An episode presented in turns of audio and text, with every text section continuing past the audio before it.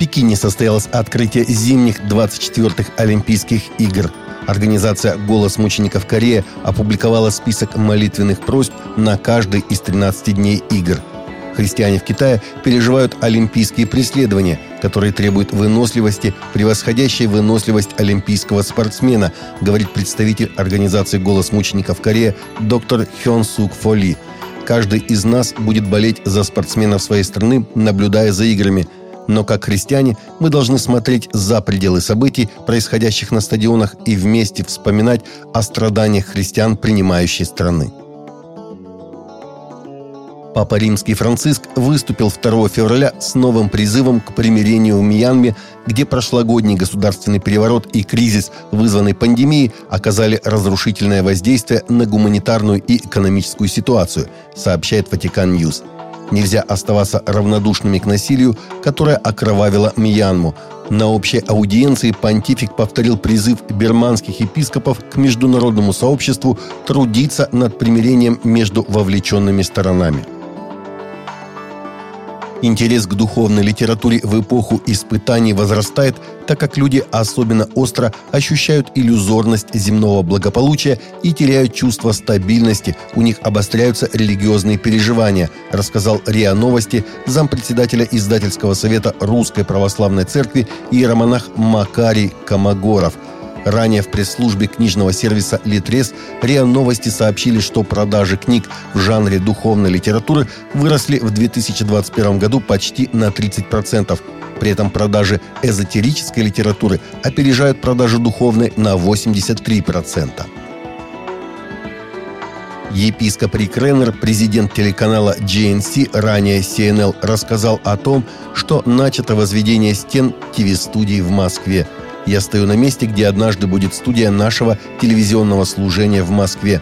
Кто бы мог подумать, что когда-нибудь мы сможем транслировать Божье Слово из Москвы до края земли. Но именно это и происходит. В Римлянам 10.18 сказано «По всей земле прошел голос их, и до предела вселенной слова их». И это сбывается уже сейчас – мы строим студию, уже возводят стены, и через какие-то 2-3 недели здесь будет все здание с крышей, дверями и окнами, и после этого начнутся интерьерные работы, сказал епископ. Тренинги личностного роста могут подтолкнуть людей к нарушению религиозной этики, хотя сами по себе не всегда идут в разрез с ними, рассказал РИА Новости заместитель управляющего делами Московской Патриархии, викарий Патриарха Московского и всея Руси, епископ Зеленоградский Сава и глава Духовного собрания мусульман России, член Общественной палаты РФ Муфтий Альбир Курганов – Коучинг может толкать людей к поступкам, которые с точки зрения христианской этики неприемлемы может произойти подмена сетования каким-то управлением человеком, причем без благих целей. Но, к сожалению, это может произойти и со священником, когда священник подменяет истинное пасторство какими-то своими личными взглядами, сказал епископ Сава РИА Новости. Тем не менее, с религиозной точки зрения коучинг, как и любой другой инструмент, может быть использован как во благо, так и во зло, считает зам управделами Московской Патриархии. Исламские экстремисты в субботу 29 января остановили евангелиста, направлявшегося для участия в дебатах о христианстве и исламе в Кампале, Уганда, и избили его до потери сознания, сказал он. 43-летний Чарльз Камья сказал, что находился примерно в 300 метрах от места дебатов под открытым небом в районе Вайсе в Камбале, когда двое мужчин остановили его машину – один из нападавших сказал ему, «Ты терроризируешь нашу религию. Сегодня Аллах призвал вас всех, и вы встретитесь с Ним».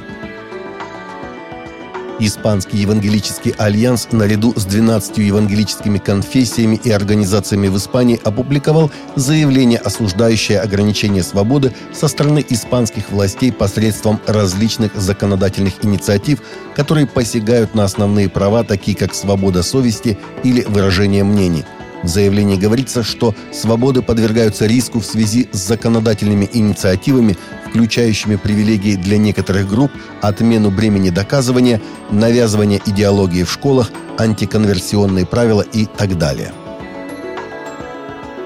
Христианский работник, которого уволили за отказ выходить на работу по воскресеньям, чтобы посещать церковь, выиграл антидискриминационное дело против Tampa Bay Delivery Service, поставщика услуг доставки Amazon во Флориде, Соединенные Штаты. Комиссия США по равным возможностям в области занятости, которая подала жалобу от имени сотрудника, подтвердила, что компания выплатит 50 тысяч долларов в качестве компенсации и будет следить за требованием суда. Недавний опрос LifeWave Research показал, что 81% американцев заявляют, что они обеспокоены снижением морального поведения Америки. Происходит это по разным причинам. Во-первых, доступность сексуального контента.